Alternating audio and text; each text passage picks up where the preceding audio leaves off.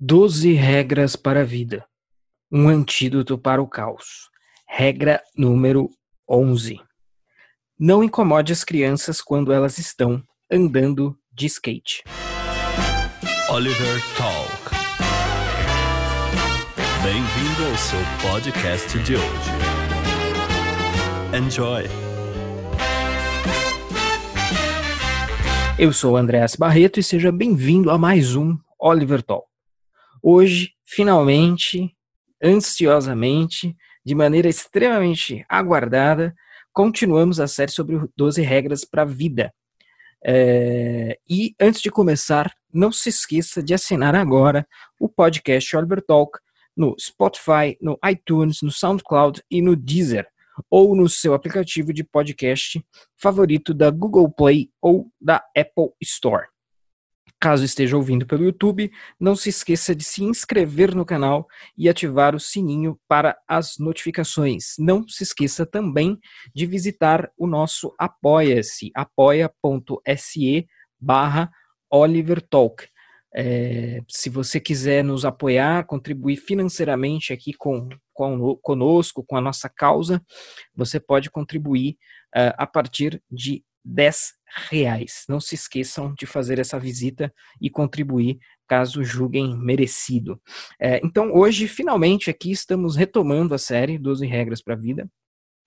É, falta apenas o podcast de hoje, com a regra número 11, e o podcast, o próximo, sobre a regra número 12, e aí a gente encerra esta série, pelo menos no que diz respeito especificamente às 12 regras, e sempre lembrando aí aqueles que ainda não sabem, ainda não tomaram conhecimento disso por outras fontes, é, está gravado já o curso sobre Jordan Peterson, o curso se chamará Jordan Peterson, dois pontos, é, entre a ordem e o caos na civilização ocidental. Vai ser um curso de quatro aulas.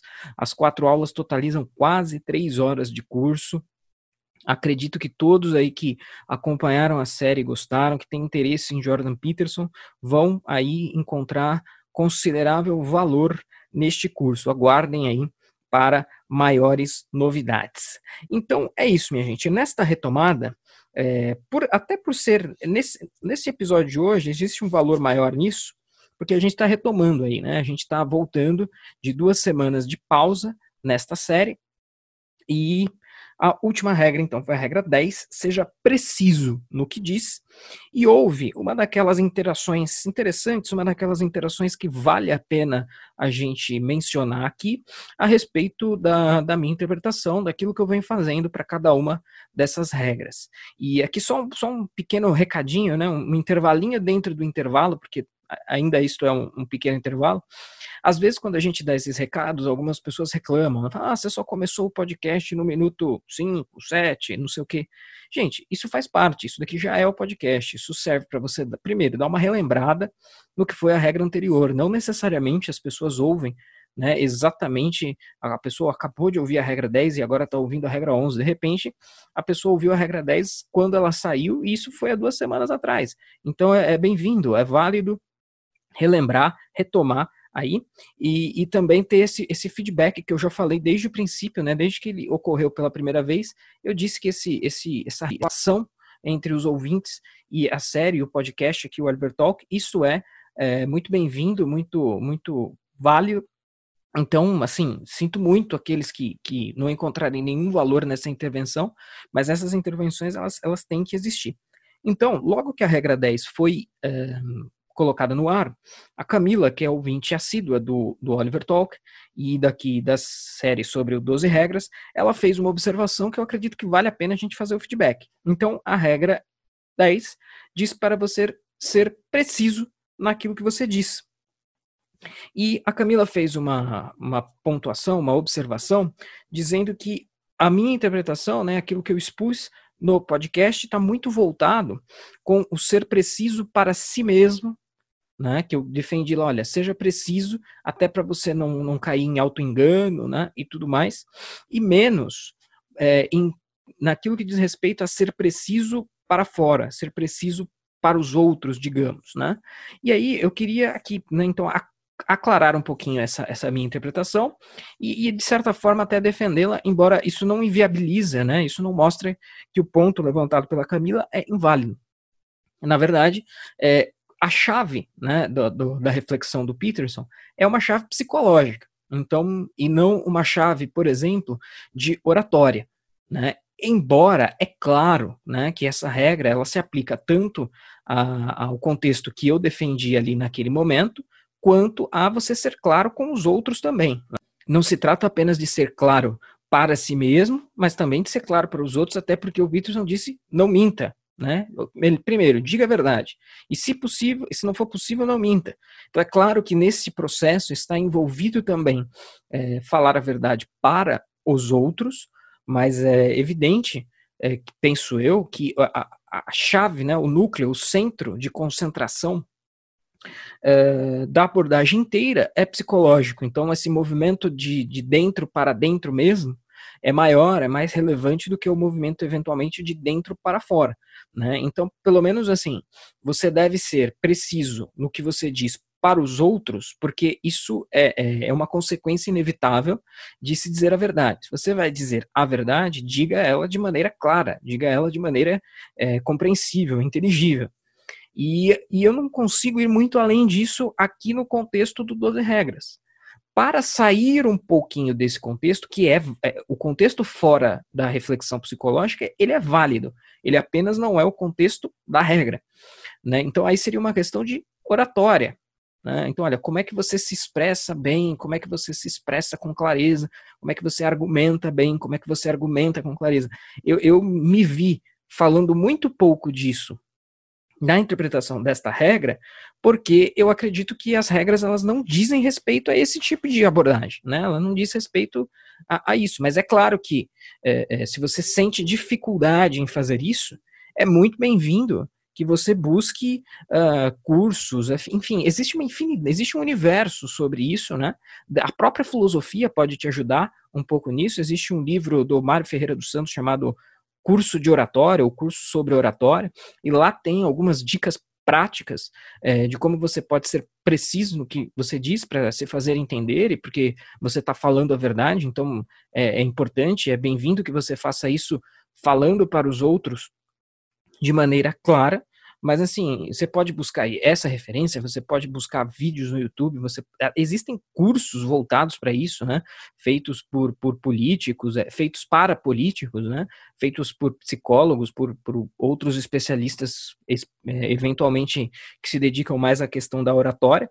Mas eu acredito que, que a coisa passou por esta chave porque é, a coisa, ou melhor, a coisa não passou por esta chave porque ela não é psicológica, mas ela é puramente, ela é oratória, ela é até de uma, uma questão de marketing. Né? Se você não perder de vista a verdade, é, o como você vai fazer isso, né, não é mais uma questão psicológica. O ponto é, faça isso.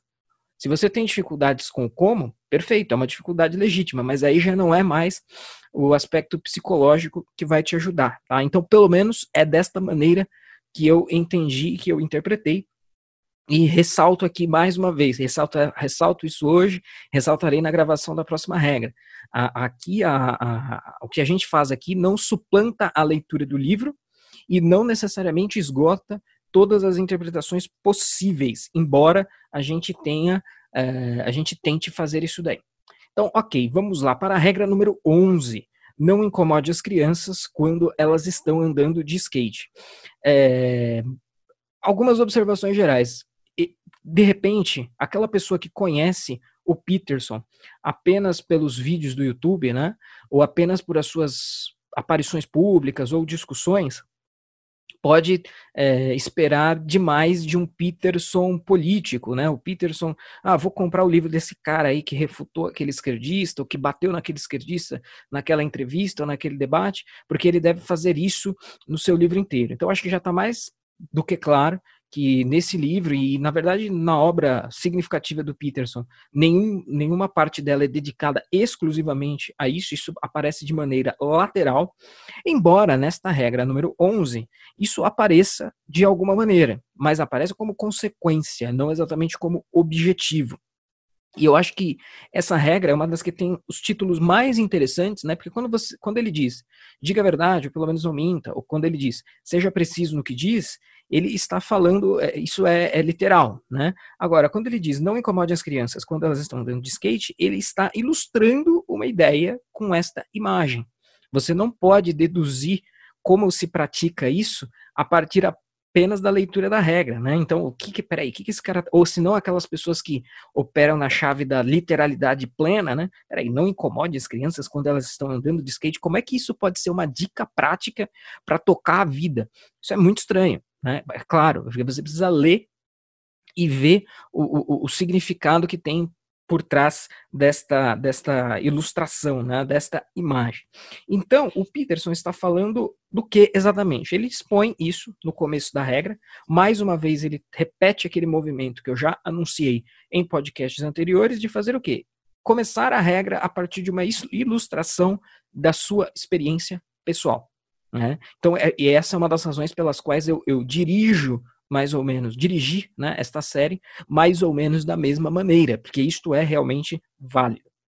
Então, o, o nome dessa regra, né, o título dessa regra, se deve a, a, uma situação de experiência pessoal dele quando ele observava garotos andando de skate lá na, num, num, determinado lugar, numa determinada cidade em que, ele, em que ele vivia, em que ele morava, e depois de um certo tempo lá, os administradores, né, a prefeitura, enfim, eu, eu não me recordo 100% do exemplo, mas você tinha lá é, é, partes de concreto que serviam de, de suporte ali para as manobras do skate, é, e num determinado momento aquilo ali foi, colocaram ali uma espécie de, de, de, de travas, né, colocaram ganchos que impediam que aquelas manobras fossem praticadas ali.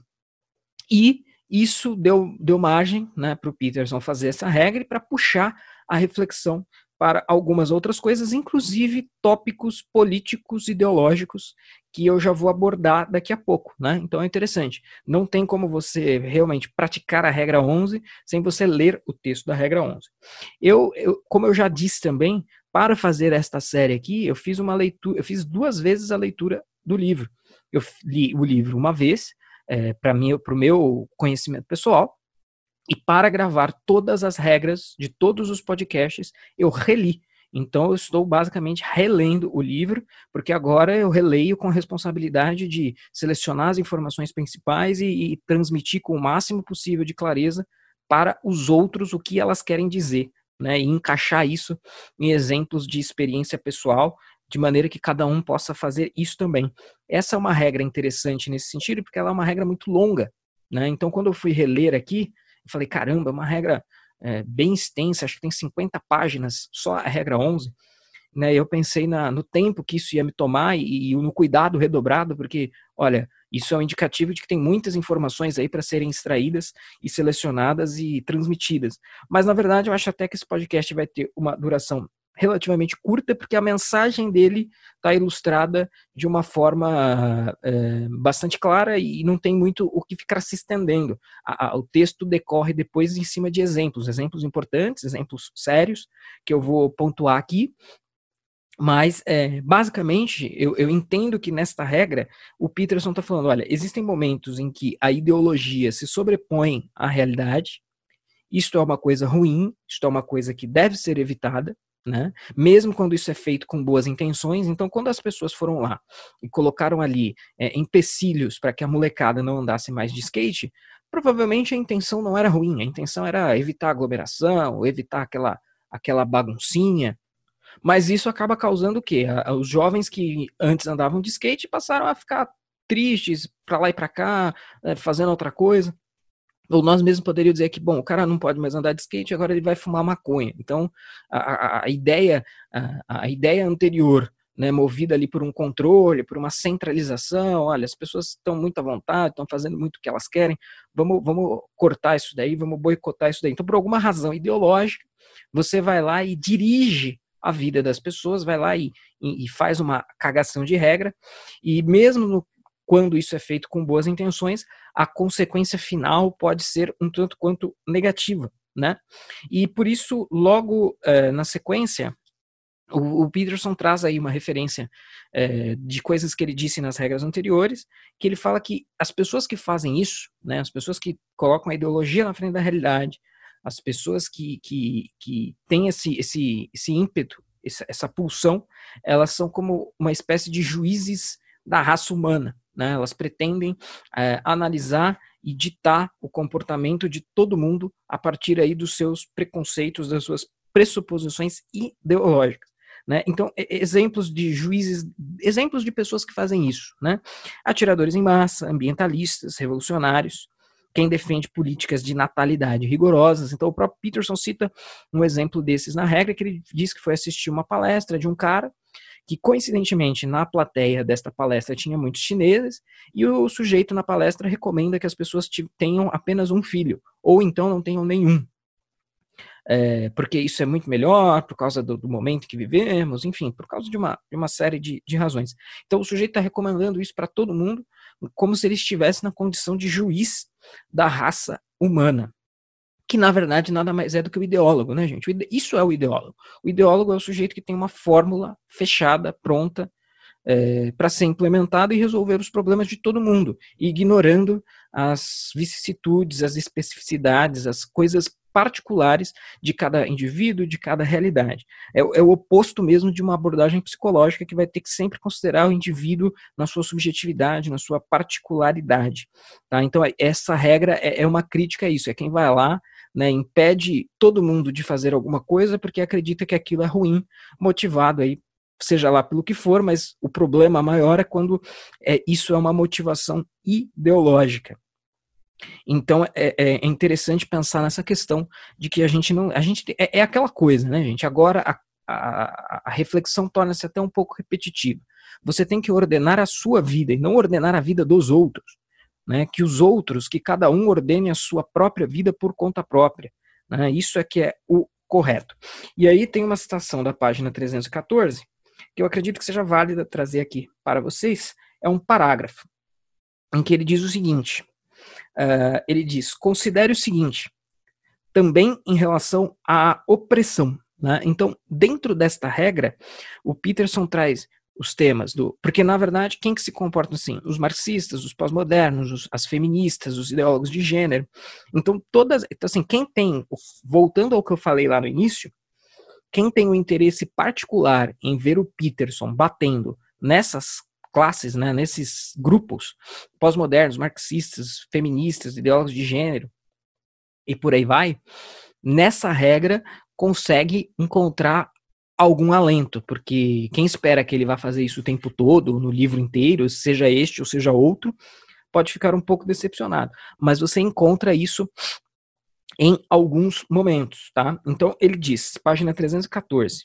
Considere o seguinte também em relação à opressão.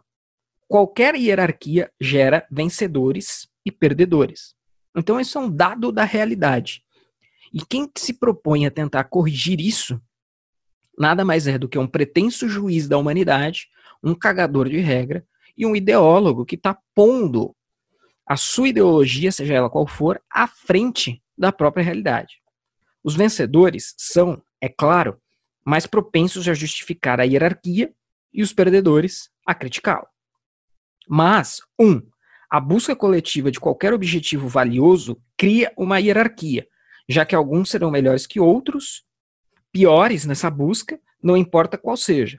Então, só uma pausa aqui para reflexão. Eu gosto de, de, ilustrar isso com um exemplo. Muitas vezes, em sala de aula, quando a gente está discutindo o conceito de igualdade, eu tento mostrar para os alunos como o conceito de igualdade ele não é unívoco, né? Então, a pessoa fala apenas igualdade, é mais ou menos como se ela estivesse falando é, bola. Né? É uma coisa, tá, mas é uma bola de que tamanho, de que esporte. Se você não especifica, você quase não sabe do que está sendo falado. Então, você está falando do? Justi é, de igualdade de oportunidade, igualdade de resultado. E para ilustrar essa questão aqui da hierarquia e de que isso inevitavelmente é, gera é, perdedores e vencedores, eu tento ilustrar o seguinte: vamos supor que eu decida é, jogar bola. E aí as pessoas, alguém vai me colocar numa, numa competição com o Messi. Bom, na hierarquia da competência para jogar bola, inevitavelmente o Messi vai estar tá acima de mim, ele será melhor do que eu, e se isso resultar em algum sentido em vencedor e perdedor, com certeza ele vai ser o vencedor e eu vou ser o perdedor. Isso é inevitável. Então, o máximo que a gente dá para fazer, e isso é um traço do pensamento do Peterson, que ele frequentemente expõe nas suas entrevistas, o máximo que dá para a gente fazer, se a gente for falar de igualdade, é oferecer igualdade de oportunidade. Né? Não vou entrar aqui no mérito se isso realmente é bom, se isso realmente é o mais justo e o mais correto, mas é, é, o justo e o correto, né? Mas é, é, o que a gente pode fazer é o seguinte: olha, eu e ele vamos jogar a bola no mesmo campo, a bola vai ser idêntica, e, bom, basicamente eu tenho duas pernas, ele tem duas pernas, e basicamente é isso. O restante, o resultado, aí fica por conta da competência de cada um, né? E o Peterson fala muito dessa questão de competência, e aí com certeza o resultado é, não vai ser igual a, a, oportunidade dada. A oportunidade foi a mesma, o resultado vai ser muito diferente. E se a gente quiser explicar isso na chave de hierarquia, na chave de vencedores e perdedores, eu vou ser o perdedor e eu vou estar vários degraus abaixo aí na hierarquia. Então aquele foi o ponto 1. Um. Agora o ponto 2. E é a busca de objetivos que em grande parte concede à vida o significado que a sustenta. Experienciamos, experienciamos quase todas as emoções que tornam a vida profunda e envolvente como consequência do avanço bem-sucedido na direção de algo profundamente desejado e valorizado. O preço que pagamos por esse envolvimento é a inevitável criação de hierarquias de sucesso, ao mesmo tempo que a consequência inevitável é a diferença no resultado. É exatamente aquilo que eu falei. A igualdade absoluta, portanto, exigiria o sacrifício do valor em si e assim não haveria nada que, por que valesse a pena viver. Então, se a pessoa quer obter igualdade de resultado a qualquer custo, ela é um ideólogo da igualdade, e dentro desse exemplo que, que foi dado, para que uh, numa competição entre Messi e eu, no que diz respeito a jogar bola, só se você amarrar duas pedras extremamente pesadas é, nas duas pernas, dos dois braços do Messi, se você cortar as pernas dele, se você dopar ele antes, aí talvez é, consiga se é, exibir, se chegar a um resultado igualitário. Mas, caso, mas se a coisa passar a ser assim, então perde um pouco do sentido, perde um pouco da, da, da, do propósito que aquilo realmente tem. Tá? Devemos, então, perceber com gratidão que uma cultura complexa e sofisticada possibilita muitos jogos e muitos jogadores de sucesso. E aí a gente começa a tornar a coisa interessante. Vamos lá, você dá um trecho de Heidegger para eu ler e interpretar e um trecho de Heidegger para eu e o Messi interpretar. Uh, bom, nesse, nesse jogo, é, pode ser, né? Não, eu tô chutando aqui, é claro, mas é, é, é, talvez é bem provável que eu dê a interpretação correta e que eu consiga explicar melhor do que o Messi vai ser capaz de fazer isso. Né? Então, ou seja, existem outros jogos e outras possibilidades. Uh, então, devemos então perceber com gratidão que uma cultura complexa e sofisticada possibilita muitos jogos e muitos jogadores de sucesso, e que essa cultura bem estruturada permite que os indivíduos que a compõem joguem e ganhem de maneiras diferentes. E qualquer um, qual que é o ponto aqui da regra 11, então, voltando? Qualquer um que negue isso, qualquer um que queira remar contra essa maré, está sendo um cagador de regra, um ideólogo que sobrepõe a sua ideologia sobre a realidade. Do ponto de vista da cultura geral, quem são os principais proponentes disso? Quem são os principais fazedores desse tipo de coisa? São os pós-modernistas, que são relativistas e querem, porque querem, né, implementar esse relativismo cognitivo, moral, estético, linguístico, radical uh, para todos. São os ideólogos de gênero, são os marxistas. E normalmente, né, uh, essas pessoas elas podem entrar numa dissonância cognitiva profunda, né, que é aquela coisa do mesmo quando contrariados pela realidade, elas optam pelas suas ideias, pelos seus preconceitos e não pela própria realidade. É a frase de Hegel que até a doutora Ludmila Lins Grilo citou na live que a gente fez junto há, há algum tempo, é, em que ela disse que, ela cita essa frase do Hegel e diz, se os fatos contradizem as minhas teorias, pior para os fatos. Né? Então, essa é uma frase atribuída ao Hegel, e eu acho que ela revela um pouco, um pouco não, ela revela bastante o espírito do que o Peterson quer dizer nesta regra. Né? Então, não seja esse tipo de pessoa. Né? Esse, isso é essencial. E aí é nesse trecho, no decorrer da regra aí, vai ter umas 15 páginas para quem curte essa porradaria, essa coisa mais política, mais ideológica. O Peterson abre a caixa de ferramentas e desce o porrete nessa turma toda. E ele realmente cita todos: pós-modernos, ideólogos de gênero, marxistas. É, e tudo mais. E cita também o fato de que essas pessoas, quando elas entram, não é atípico, não é anormal que elas entrem em dissonância cognitiva. Por exemplo, a relação dos intelectuais com o comunismo. Né? Então, diversos intelectuais, mesmo depois da, da, das evidências de, de crimes, da, das matanças, da tragédia econômica, muitos intelectuais não revisaram, alguns sim, mas outros tantos não revisaram as suas posições a esse respeito. Por quê? Porque a ideologia, meu amigo, é a ideologia em primeiro lugar. Né? Ele cita o Sartre como um exemplo disso, e quem tiver um interesse particular neste assunto, né, intelectuais que, que eram comunistas e que deixaram de ser ou que continuaram sendo, existe um livro muito interessante, muito bom, que é o Passado Imperfeito, do Tony Judith. Tá? Este livro trata exatamente sobre isso, sobre arrependimento da parte de intelectuais com relação a, a, aquilo que defendiam, e os que se arrependeram e confessaram, os que se arrependeram e não confessaram, e os que sequer se arrependeram, e provavelmente aí entraram numa forte, pesada dissonância é, cognitiva.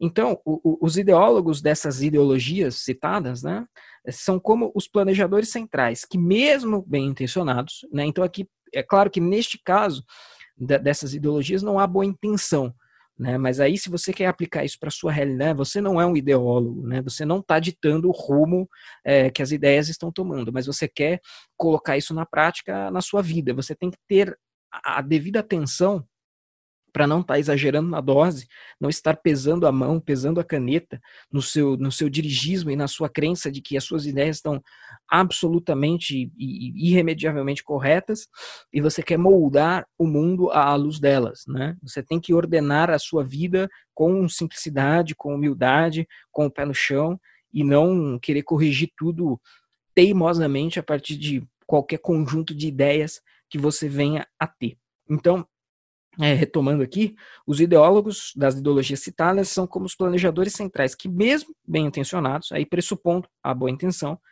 previnem garotos de andarem com seus skates. Né? Então não faça isso com os outros, não faça isso consigo mesmo. Né? Se necessário for, revise as suas ideias e não banque aí o, o, o planejador central onisciente, nem para si, nem para os outros. É, isso, né, é quem, quem age dessa maneira, né, é, é, gera um efeito global ruim. Né? Então, no exemplo, então você tinha lá uma molecadinha que andava de skate. De repente eles faziam barulho, atrapalhava ali um, um transeunte, mas quando eles foram proibidos, né, quando vetou-se a possibilidade de que eles andassem de skate, é, três foram para lá e ficaram tristes, três foram para lá e foram ficar no celular o dia inteiro, e três foram fumar maconha. Pô, o, a consequência global dessa cagada de regra aí, ela é muito mais negativa do que deixar os caras lá. Né? Então, tá bom, se ele tá lá, tá bem, não tá fazendo nada que fuja do, do, do permitido e do normal, não, não, não queira reinventar a roda à sua imagem e semelhança. Né? Quem é você para fazer isso? Então, isso, isso acaba sendo prejudicial a todos né? Do mesmo jeito que o feminismo é prejudicial a homens e mulheres. Então agora a gente volta um pouquinho para esse plano mais amplo e, e mais do, do, do, tamanho da cultura como um todo, da cultura em geral. Né? O, o feminismo ele não é uma ideologia que prejudique apenas as mulheres, mas ele prejudica todo mundo. A consequência global é negativa para todos, homens e mulheres. Aí o Peterson coloca lá, várias, assim, é, nessa, nessa regra casam-se várias das suas reflexões, né? Então ele vai falar, existe uma hierarquia, uh, existe uma a realidade em si mesma é hierárquica, e dentro dessa realidade hierárquica, homens tendem a ser é, provedores, ordenadores, e as mulheres tendem a ser mais uh, no aspecto sentimental, e elas buscam nos homens uh, nortes de ordem e nortes de, de, de, manutenção, de provimento. E aí o que, que acontece? O feminismo, há anos e anos, há décadas e décadas, está dizendo que essas é, características, essas virtudes, esses valores tradicionalmente admitidos como masculinos por toda a história, é, isso está sendo vilipendiado, isso está sendo criticado. Os homens estão deixando de ser assim, e isso prejudica a todos, mulheres e homens, porque os, mulher, os homens não conseguem se relacionar com as mulheres, as mulheres não encontram mais aquilo que elas naturalmente buscam, e todo mundo sai perdendo na história. Ninguém consegue encontrar aquilo que busca, aquilo que deseja. Então, mulheres procuram certos conjuntos de coisas e características, homens procuram certos conjuntos e características, e eles não estão encontrando mais. Então, é um jogo de perde-perde, sai ruim para todo mundo. Né? E o Peterson dá vários detalhes disso na regra. Né? Então, por exemplo, ele cita: mulheres tendem a procurar homens é, de uma condição intelectual e financeira maior que a delas próprias. Os homens já nem tanto. Só que agora você atomizou todo mundo, é cada um cuidando de si, da sua carreira, e se você quiser ser um homem provedor, você é um macho tóxico, patriarcal, e a mulher tem que só trabalhar e só pensar na carreira e nada mais importa, nada mais é relevante. Então, e aí ela acaba sozinha, e do ponto de vista global, né, do ponto de vista é, do todo, isso acaba tendo consequências ruins gerais, coletivas para todos. Então, essa é a ideia dessa regra e por isso que eh, pessoas assim, pessoas que colocam, né, que erguem um altar para a ideologia e neste altar sacrificam a realidade, são um problema. Por isso que devemos evitá-las, refutá-las, confrontá-las e devemos nós mesmos não sermos assim.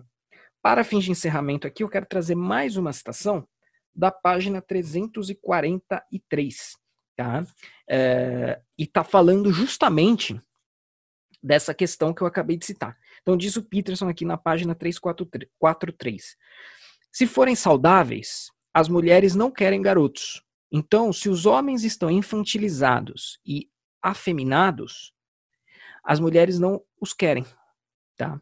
Então, se forem e eles, porque as mulheres elas não querem um filho, elas querem um marido, elas querem um norte ordenador, um norte provedor. Tá? Então elas não querem um filho, querem um marido. Se forem saudáveis, as mulheres não querem garotos, elas querem homens, querem alguém para disputar, alguém para lutar. Para você disputar alguém, lutar por alguém, esse alguém tem que valer a pena. Se elas forem duronas, querem alguém ainda mais forte. Se forem inteligentes, querem alguém ainda mais inteligente. Elas desejam alguém que ofereça algo que elas mesmas não podem oferecer. Geralmente, isso dificulta é, isso dificulta que mulheres fortes, inteligentes e atraente, atraentes encontrem parceiros. Simplesmente não existem tantos homens por aí que as possam superar o bastante para serem considerados desejáveis que sejam superiores conforme uma pesquisa mencionou em renda, educação, autoconfiança, dominância e posição social. Então é isto que as mulheres buscam, mas é isto que o feminismo identificou como algo ruim e ao longo daí de décadas e décadas de ação e de efeitos, os homens estão cada vez mais deixando de ser assim. Né? Então a concorrência, a oferta está baixa, a demanda continua a mesma, então isso causa uma concorrência extrema. Então, muitas acabam optando por, por não casar-se, por exemplo, por ficarem solteiras, por se dedicarem absolutamente às carreiras, né? e isso gera uma consequência global ruim. O espírito que interfere quando os meninos estão tentando se tornar homens, portanto, não é, não é benéfico nem para as mulheres, nem para os homens. Ele se oporá do mesmo modo vociferante e prepotente, você não pode fazer isso, é muito perigoso. É o que dizem para os meninos, né? Meninos não podem mais é, fazer coisa de menino, né? Se arriscar, pular do escorregador, e esse tipo de coisa perigosa e, e, e que normalmente é a tendência geral masculina. Então, é, é, ele se oporá do mesmo modo vociferante e prepotente. Você não pode fazer isso, é muito perigoso. Quando garotinhas tentarem andar com as próprias pernas. Ele nega a consciência. É anti-humano. Deseja o fracasso. É invejoso, rancoroso e destrutivo. Ninguém realmente defensor da humanidade poderia se aliar com algo assim. Então esse é o tipo de homem, né, que está prevalecendo aí nas relações humanas atuais, à luz do sacrifício da realidade no altar da ideologia. Ninguém que almejasse progredir se permitiria ser possuído por algo assim. E se você pensa que homens fortes são perigosos, espere até ver do que os fracos são capazes. Aí é os, os atiradores em massa, né? Aqueles que, que rejeitam homens fracos têm um desprezo profundo por toda a humanidade, toda a realidade. No começo desta regra, o Peterson conta a história de um amigo dele, que, salvo engano, é Chris, ele chama de Chris, né, no livro, mas o nome não é esse, evidentemente, que era justamente assim, era um cara meio destrambelhado, meio desajustado, que aí acaba se frustrando nas suas relações uh, humanas, e aí ele não, acaba não gostando de ninguém, não gosta, uh, despreza as mulheres, não consegue fazer amigos, acaba tolhendo aí toda a possibilidade de ter uma relação social uh, proveitosa, positiva, e no fim das contas termina no suicídio. Né? Mas muitos terminam no, no genocídio primeiro e, e no suicídio posteriormente, quando pensam com essa linha de raciocínio, quando pensam desta maneira. Então, eu acredito que este é o panorama geral da regra número 11. Então é isso, meus caros, estamos nos aproximando do fim. Não se esqueçam de visitar as empreitadas, os empreendimentos do Mr. Romanini, nosso parceiro aqui, autor das artes deste podcast. Visitem lá Wake Up Imperium, Speak Up Imperium, sempre novidades com canecas, camisetas temáticas e tudo mais. É, acompanhem o Oliver Talk nas redes sociais. Estamos no Facebook e Instagram. No, é, não deixem de me acompanhar também, né, eu, André, nas redes sociais. Basta procurar por André Asbarreto no Facebook e no Twitter.